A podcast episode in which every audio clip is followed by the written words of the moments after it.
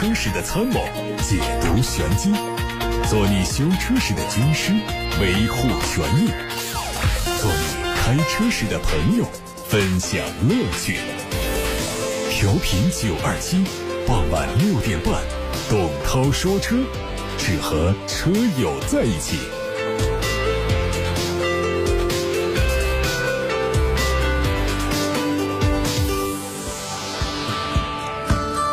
我们先来看新闻，稍后回答大家的选车用车提问。提问的通道是八六八六六六六六热线，还有董涛说车微信公众号，都可以留言提问。昨天，索尼中国官方微博上发布了一则消息，引起关注。索尼中国官方说：“加油，努力考驾照吧！”并且附上了一张纯电动概念车的图片。此前，这张概念图假想图也曾经在网络上曝光，这条微博就引起了很多猜测。不少网友认为，索尼有意要进军汽车制造行业，成为新势力造车企业的一员。海外媒体曝光了一组梅赛德斯奔驰 EQC 车型的路试谍照，外媒透露，新车可能会。作为全新一代的 EQC 车型亮相，预计在明年发布。同时，新车还有望升级全新一代的 MBUX 车载人机交互系统，它将继续采用纯电形式驱动，并对性能以及续航里程做大幅度的提升，相比现款要更加优秀。今年三月份，宝马宣布了 X5 轻动版的研发计划。最新的消息表明，这款 X5 轻动版将。有新的命名叫 Next，和2019年法兰克福车展上的概念车同名，将在2022年完成小规模的量产。宝马的首席执行官表示，轻动技术有可能成为宝马产品组合中的另一个支柱，而宝马董事会成员。克劳斯也在三月份曾经说，从长远来看，氢燃料电池技术可能会成为宝马动力总成产品组合的第四大支柱，而极受欢迎的 X 系列高端车型 X 五将会成为更合适的技术载体。回到这一台概念车的本身，燃料电池系统是和丰田公司合作开发的，它的输出功率只有一百六十八匹，而电动总成是借用了刚刚发布的宝马 iX 三系统的总输出功率是三百六十九匹。有传言说宝马还有兴趣推出 X 七的轻动版，但现在断言还为时过早，因为从官方表态来看，宝马认为目前的条件还不太适合大规模量产燃料电池汽车。最近，成都经开区和沃尔沃汽车亚太区在上海举行了签约仪式，年产三万辆的 SPA2 平台高端车型项目落户成都经开区，即将换代的沃尔沃 XC90 正是基于 SPA2 平台打造的，新一代的国产 XC90 将正式落户沃尔沃的成都工厂。目前国内销售的沃尔沃 XC90 是第二代中期改款，全系 2.0T 发动机和八速的手自一体变速器，官方价格六十三万三千九到八十三万三千九。新车实现国产之后，起售价可能就在五十万元左右。从三菱官方获得消息，帕杰罗典藏版将在今年某一时刻开启预售，作为定制款，新车的头部增加了专属的立体的三菱标。动力方面用的是3.0升的 V6，并且搭载了第二代的超选四驱，在速度为每小时100公里以下的时候，可以任意在两驱四驱和锁定四驱之间进行切换。再看一张凯迪拉克的新车渲染图，通过观察可以看到，这个车对日间行车灯和前格栅做了一定的调整，两侧的进风口的面积更大，这是区别于此前概念车的地方。垂直的 LED 灯带起到了日间行车灯的作用，给整车增加了几分点睛之笔。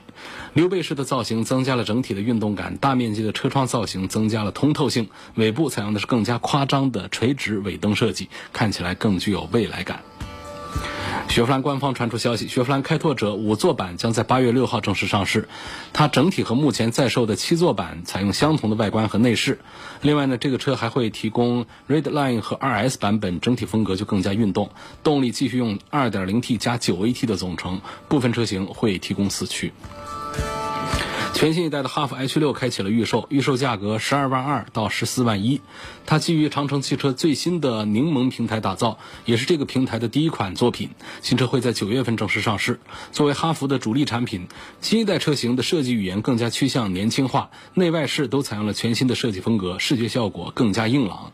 同时尺寸有增加，轴距增加了将近六厘米，带来了更好的空间感。在内饰部分，10.25英寸的液晶仪表盘搭配12.3英寸的悬浮式多媒体大屏，是时下非常流行的设计。多媒体大屏内置的车机系统，除了提供常规的导航、手机互联、语音控制和车联网之外，还支持 5G 网络接入和智能升级。在动力方面，将会用 1.5T、2.0T 的涡轮增压发动机搭配七速的双离合变速器。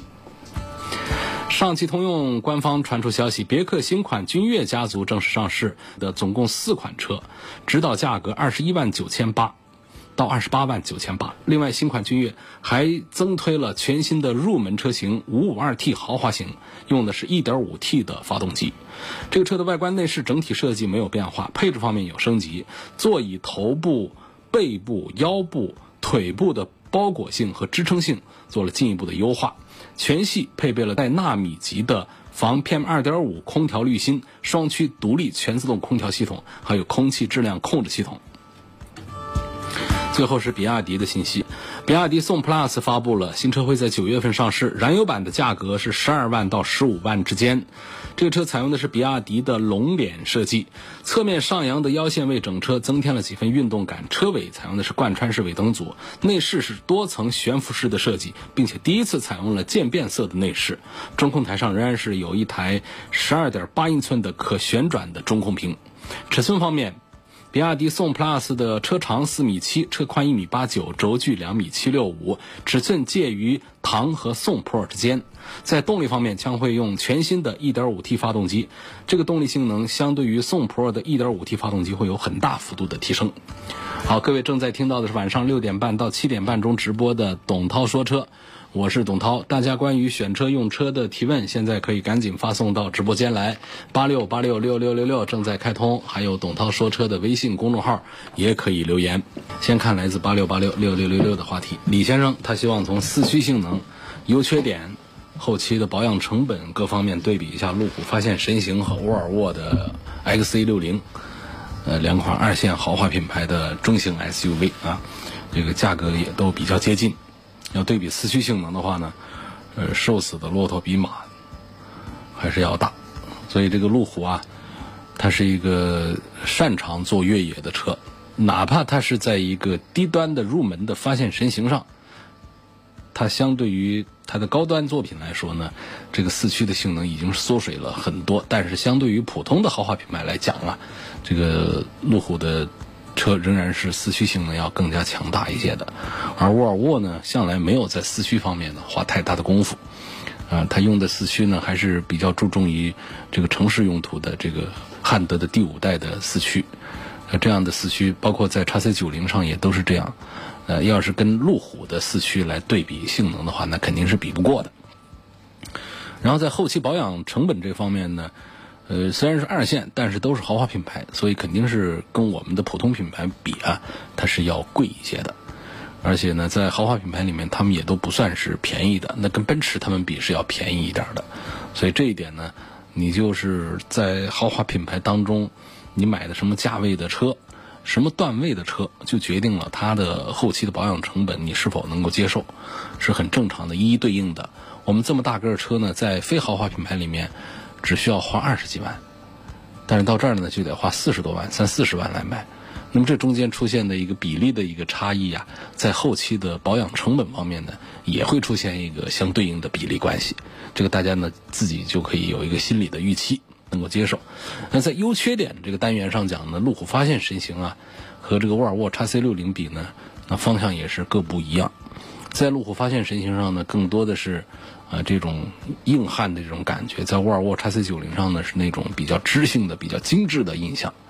然后，路虎发现刚才说到了它的四驱性能是它的一个优势，那同时呢，它还有在这个底盘性能方面还有一些优势。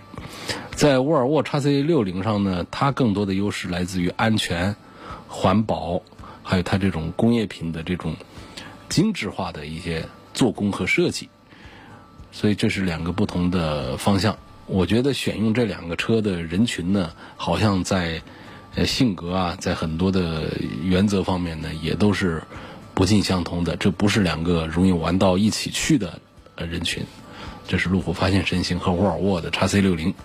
啊，它的车主的性格差异，我觉得也还是相对其他的车型和品牌的对比来说，还是要更大一些。王先生说：“我上下班开车呢，往返得六十公里，希望从经济的角度考虑一下，我是该买个新能源车还是买一个燃油车？啊，如果你的跑的里程大的话呢，太大不行啊，太大这个老要充电那不行。那么太小呢，你买个纯电车呢，那是省不了多少，没有对比。”那我们的出租车，如果说是天天在路上跑的话，你要是用纯电的话，那确实可以省下不少的这个油钱出来。但是呢，我们要经常充电，这也会耽误时间。所以说，不远不近的这种往返六十公里啊，这其实在我们的这个上班的这种路程上讲，这属于远的，差不多就是从武汉的北边往南边跑。从最东边往最西边跑，就是这样一个往返六十公里这么一个事啊。这个六十公里呢，在我们上班族当中算是远途的，但是对于一辆车来说呢，它每天的这个行驶距离属于一个比较中间的一个一个数字。按这个数字来说的话呢，我觉得买一个新能源车还是比较恰当的一个选择。首先呢，这公里数不是太大，不至于说我们老要充电；第二个呢，这公里数不算太小。一年算下来，还真能省不少的油钱，所以这个呢，我觉得是支持买新能源车的啊。按照它的公里数的这个数字来分析是这样。好，接着王先生说，我看上了特斯拉的 Model 3，网上说这款车可能会换用铁锂电池。他问铁锂电跟这个三元电池的续航里程哪一种更长？他应该买。铁锂电池的特斯拉呢，还是配三元电池的呢？如果选择燃油车，我看中了凯迪拉克的 XT5 和汉兰达。凯迪拉克 ST5 落地价三十一万，从油耗、空间、动力方面对比，我该如何选？这一组啊，就首先我们把这个燃油车的事儿说完。凯迪拉克的 XT5 跟汉兰达这一组当中呢，更多的人选择买了汉兰达，啊，它会更加的经济。然后更加省心，故障率低，而且特别的保值。车内的空间呢，各方面表现也都还比较好，这是它身上的几个优势。但说实话呢，你要论性价比的话，我还是赞成凯迪拉克 ST5。啊，首先这个价位呢，它都不是一个豪华品牌的价位，但是这是一个豪华车的配置设计和品牌。呃，从这个简单的这个对比上讲呢，我还是赞成这个，而且车源也不像汉兰达那么紧张，所以我还是赞成买凯迪拉克的。XT 五，至于说特斯拉的 Model 三这个铁锂电池和三元电池之间的这个话题啊，这这这是稍微让大家比较感觉枯燥一点的专业性强一点的问题了。三元锂电池跟磷酸铁锂电池相比呢，这个三元锂电池啊要好一点啊，确实好一点。但是呢，这个磷酸铁锂电池啊也有自己的一个安全性方面的一些优势。啊，这个电力是差一点，它成本也低一点，啊，有这样的一些优势。所以这个，呃，我们的锂电工业啊，它不断的在发展，越来越多的产品呢都在选用锂电。那目前比较高档的这个三元锂电池呢，这个还是用在这个高成本的产品上，像特斯拉的高端产品上肯定要用三元锂的。那么其他产品来说呢，它就会用这个磷酸铁锂的。呃，三元锂电池呢，它有更长的寿命，有更轻的质量，有更高的能量密度，所以说它占用车内的空间不大，但是它可以有更长的续航里程，啊，但是呢，它的这个稳定性这个方面和安全性这个方面呢，它是要稍弱一丁点儿的。那有一些车上不是自燃起火啊什么的，实际上更多的还是来自于这三元锂电池，但是概率不是那么大，别吓着。所以这是说。好，肯定是三元锂电池是要好一些。那么在低端的特斯拉产品上，啊，要换用磷酸铁锂电池，首先有降低成本方面的一些呃考虑。另外呢，续航里程肯定是要少一点，啊，但是呢，我们更低的价格就能买到一台特斯拉，这也是它身上能看见的优势。另外，它在安全保障方面，它的自燃呐、故障啊这方面一些概率，呃，磷酸铁锂也有自己的优势。然后我们在一些大型的一些车辆上。啊，那个那种很注意控制成本的大型车辆上都不会用上什么比较好的电池的，包括我们在比亚迪的这个厂家里面，比亚迪现在也是转向做这个呃三元锂啊，这样它其实很长一段时间它还是做这个磷酸铁锂电的。好，胡先生就来了一个关于比亚迪的话题，他希望从空间、舒适性和质量方面说一下，这个比亚迪唐的燃油版是否值得买？同价位、空间跟比亚迪唐差不多的 SUV 呀，有没有其他的更好的选择？那那跟它这个尺寸差不多的，我觉得相对讲还是比亚迪唐优势要更加的呃突出一些。这个唐身上有哪些优势可以聊到呢？首先呢，其实这个唐在最早的开发平台上呢，它是跟这个奔驰的老的 ML 跟他们都是呃有这个相同的这个研发理念和呃平台技术的一个共通的地方的。嗯，但是我们在开唐的时候，实际上能感受到它在底盘性能方面，整车是有一种高档车的品质感的。这就是一个十几二十万的一个唐，为什么？呃，尺寸也大，卖的也还不错，啊，就是有这样的驾驶质感方面一些优势。但是它毕竟是个比亚迪，所以呢，尽管它有很庞大的车身、很高端的配置，但是它也只能卖起十几万块钱。所以我觉得从这个空间、舒适性和质量各方面讲，这比亚迪唐基基本上我们买这个十三四万、十四五万有这么大尺寸，我们别说是合资车是办不到，我们就是在自主品牌里面。这也是相当少。另外呢，自主品牌这个价位的产品来跟比亚迪的唐讲这个驾驶性能和配置和科技这方面都是比不过的。所以我是赞成，呃，十几万块钱买一个大的这个自主 SUV 的话呢，优先考虑一下比亚迪的唐的。欢迎各位朋友继续把选车用车的问题通过楚天交广呼叫中心的热线电话八六八六六六六六。发布到直播间来。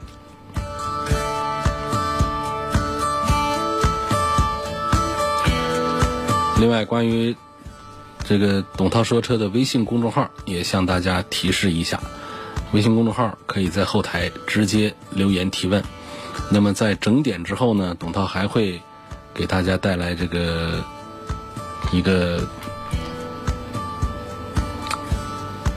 关于东风标致的。一个批评报道，在这儿跟大家预告一下，因为我看看时间呢，现在还剩下一分钟就要打点了，这事儿我们现在是说不完，说不完不要紧啊，我们待会儿接着说。这说的是个什么事儿呢？就是有一个车主的四零零八呀，东风标致四零零八，在太阳底下可能就晒了一晒，结果呢就很多塑料变了形。这塑料变形是个什么原因呢？厂家回复说这是晒伤的，不予理赔。那大家回想一下，这车啊是四月份，今年四月份买的，四月份到现在，这是在武汉用车，武汉的最高气温到过多少？我如果说没记错的话，应该是没超过三十六度吧？没超过三十六度，对于一个在武汉生活的人和在武汉路上跑的车来说，这算高温吗？如果这样的温度下这车都要融化的话，那你说这车还能买吗？那么详细的一些情况呢，董涛说车以及交通广播事业部的其他五档汽车节目呢，这两天都在跟踪关注报道这件事儿。所以大家关于这个东风标致四零零八这款车有没有类似的被太阳晒伤了、变形了的这种情况，可以打电话八六八六六六六六参与节目。在整点之后呢，我们就来关注一下关于。一辆东风标致四零零八的车被晒伤的事儿，大家是不是很难想象一辆新车竟然会被太阳晒伤？上个星期五啊，我们交通广播事业部汽车工作室就接到了车主黄先生的求助电话。他是一位武汉东风标致四零零八的车主，去年十二月份买的标致四零零八，刚买了四个月就多处塑料变形。四 S 店检测之后。给出了厂家的回复，说这是因为高温晒伤，不予理赔。这到底发生了什么？我们一起来听一下啊，上周五节目组的一个直播剪辑。就是尾灯都已经翘起来了，就像波浪形一样。喂，你好，东风标致吗？呃，你好。去年十二月下旬买的这个东风标四零八，今年大概四月份左右，发现那个车驾驶侧它外面那个玻璃的这个黑色的塑料边。包括后尾灯这个黑色的这个这个塑料部分全部严重变形了，就是尾灯都已经翘起来了，就像波浪形一样。就是可以看得到明显的缝隙非常大，可以塞进去一个手指头进去。四 S 店就说这是因为高温晒伤不予理赔。啊，三四月份的天气还是属于这个呃春季或者初夏的这个季节，那个时候的温度并不高，但是四 S 店和厂家并没有给出任何一个检测的这样一个依据或者是一个结论。于工，下午好。有这个车辆晒伤这一说吗？没有这个说法吧？没有，它的质量太差了吧？那不可能，那那产产产品这么合格的嘞？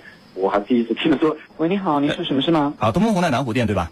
跟你们相关领导反映一下，真的是即使这个很可笑的理由要成立，也不能口头来说，麻烦给一个文字说明。它不是雪糕吧？它不是蛋糕吧？它是台车吧？车是拿来开的，车不是拿到那个冰柜里面冷藏的。这个理由滑天下之大稽，简直太可笑了。对这个情况，我们已经如实去进行记录了。你看，刚才听到这个录音当中，我们主持人呢也是非常的生气啊！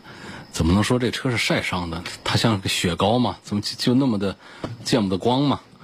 呃，黄先生刚才说的话，也许大家在录音里面听的并不是太清楚啊。他说，刚买四个月就发现驾驶座这一侧的车窗的外侧的黑色塑料边变了形。然后尾灯也变形开裂，甚至变形开裂的程度达到了可以插进去一根手指就那么大一裂缝了。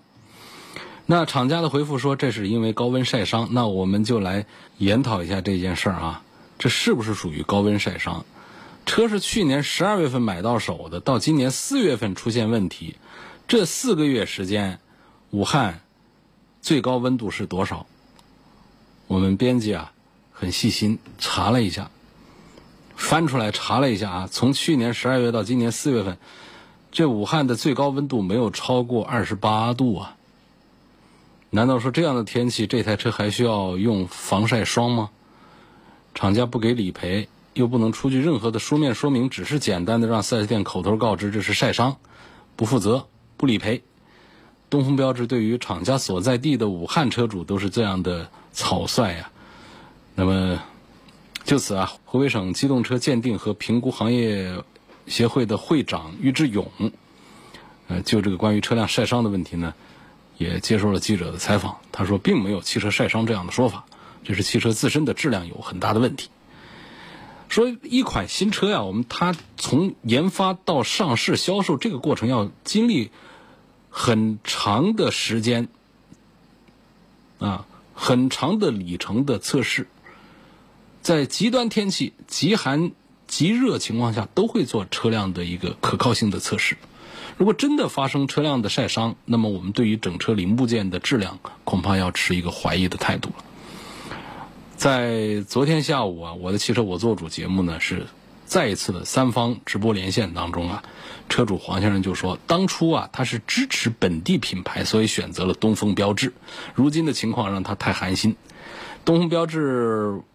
武汉的一家四 S 店的售后经理啊，在昨天的节目当中还说，这标志厂家认为这个问题是晒伤，不能赔。那主持人就说，为什么同样地点停的其他品牌的车都没有出现所谓的晒伤问题呢？厂家有认为这车是晒伤导致问题的权利，但是呢，主持人提出希望他出书面的说明。车主不认可的话呢，可以找第三方的鉴定机构再做检测鉴定啊。而这个涉嫌的车辆质量问题呢，作为生产企业的东风标致厂家，到现在为止啊，还是一个失声的状态，还没有给出一个正面的任何回应。其实呢，我们湖北广播电视台交通广播事业部的汽车工作室，在今年的三月份就已经接到了不少涉及到东风标致四零八等车型的正时皮带。出现问题的缺陷的投诉，但是这些车主最终都被推回到 4S 店去，涉嫌质量问题，难道说是 4S 店能够完全解决的吗？大量的车主的投诉跨度将近一年，在这期间，东风标致厂家都选择沉默，所以就是这种沉默呢，让大量的有正时皮带缺陷的车辆问题不断的加剧，最终是导致发动机烧机油啊，甚至是严重的损坏。那厂家在今年的二月份才终于。正式的、公开的做召回，一直到最近还有车主在向栏目组反映，说自己召回前半个月刚刚花一万多块钱修好了车，结果呢年初厂家又召回了，呃，做了理应被召回的这个局外人，那么他修车的钱是不是该厂家认？所以这个车呀出问题其实不可怕，可怕的是解决问题的能力和态度。如果说东风标致对厂家所在地的武汉车主的合理的诉求都置若罔闻，谈什么复兴计划呀，有一个复兴原计划。作为湖北媒体啊，我们也是为东风标致着急，捏把汗，啊，也为我们支持本土品牌却被现实打脸的很多的车主痛心。这几年东风标致断崖式的销量下滑，持续下滑，什么原因呢？产品更新慢，质量口碑不好。它收费售后服务，它还让让人感觉到有问题，所以这个冰冻三尺啊，非一日之寒。湖北广播电视台交通广播事业部汽车工作室的董涛说车一路有你，我的汽车我做主，拉风车世界，路客二手车，车言车语等等六档汽车节目都将持续关注这个事件的最新进展，并且接受更多车友关于车辆问题的投诉。维权热线零二七八六八六六六六六。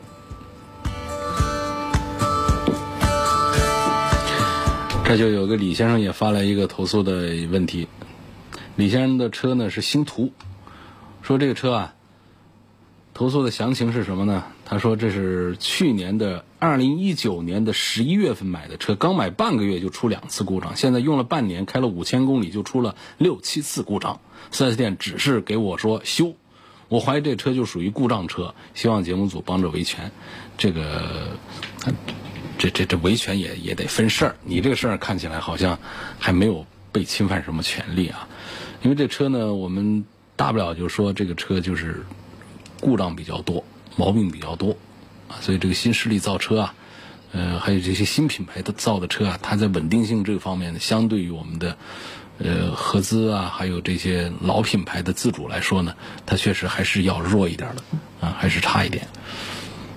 所以这个哪怕是出现了十次故障，如果它出的都不是同一个故障的话呢，也还不适用于我们的任何的退换呢这个方面的一些这个条款，它也只能说是做索赔，免费做维修。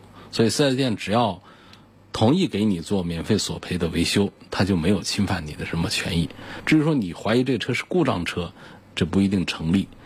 呃，车没有没有说我买到了一个故障车的说法，就是任何一个车都是有可能发生故障，只能说这个车的质量它是不大好，出了问题就是要去修啊。所以，嗯，运气不大好，这也提醒大家买车的时候尽量还是买口碑比较好的。质量比较稳定的产品，还有一个夏先生的投诉，夏先生投诉的是五菱宏光 S，啊，这是一个神车，它是一个小面包车，卖几万块钱，但是呢，销量很大，能见度很高。那网友们开起玩笑来，就把这五菱宏光 S 的 logo 标啊，往宾利和劳斯莱斯的后备箱上贴，也是好玩。有人说这是图个吉利，因为这个车是大吉大利，确实，嗯，做生意啊，做个买卖什么的呢，买五菱宏光的是非常多，五菱宏光 S 拖点货呀。什么的，一个小 MPV 啊，小面包车。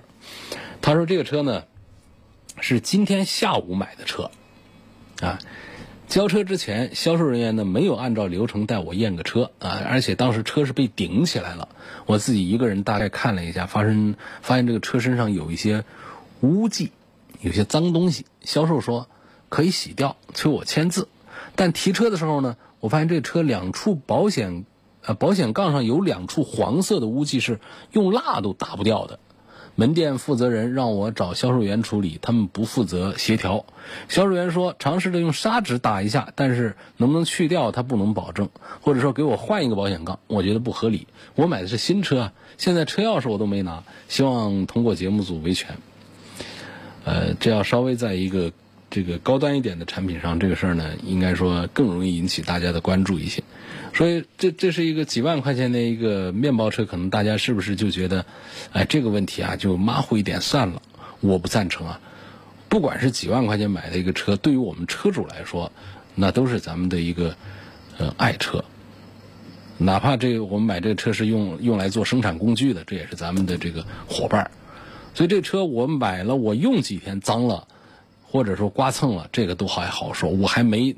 钥匙都没拿呢，你直接保险杠上就有两处黄色的东西，我不知道有多大啊，说只一丁点那也就那也就算了。但如果说真的还是比较大，并且蜡也擦不掉的话，我觉得我们夏先生是可以要求换一台车，不要这个车。如果说没有换的这个车，我可以退货，可以不要的。毕竟我们钥匙还没拿，车还没提走。你这车呢，不属于，虽然说是新车啊，但是呢，你跟我们的商品交付车之间，它还是有瑕疵、有差异的，是不一样的。我们消费者可以选择接受，也可以选择不接受。那夏先生现在看来选择的是不接受，不接受，那么这店里就该接受这个车了。所以这事儿我已经记录下来。我们今天晚了，明天明天上节目。啊，上班我们就联络这个四 S 店核实这个情况，看看我们夏先生有什么诉求。店方说呢，可以给换一个保险杠，我们消费者也是可以选择接受，也是可以选择不接受的。因为换杠就得拿下来，就得先给给这个保险杠喷个漆。对于我们刚提新车一分钟都不到的一个人来说，怎么可能接受这样的事情呢？是不能接受的。好，大家关于。汽车消费的维权的投诉呢，不止于在董涛说车一档节目，也不止于说在这个时间段，在二十四小时任何时间都可以通过楚天交广呼叫中心的热线零二七八六八六六六六六啊，零二七八六八六六六六六这部热线电话来留言投诉，也可以通过董涛说车的微信公众号后台来留言提问，或者是留言。直接的把事情讲清楚，也可以把图片传过来。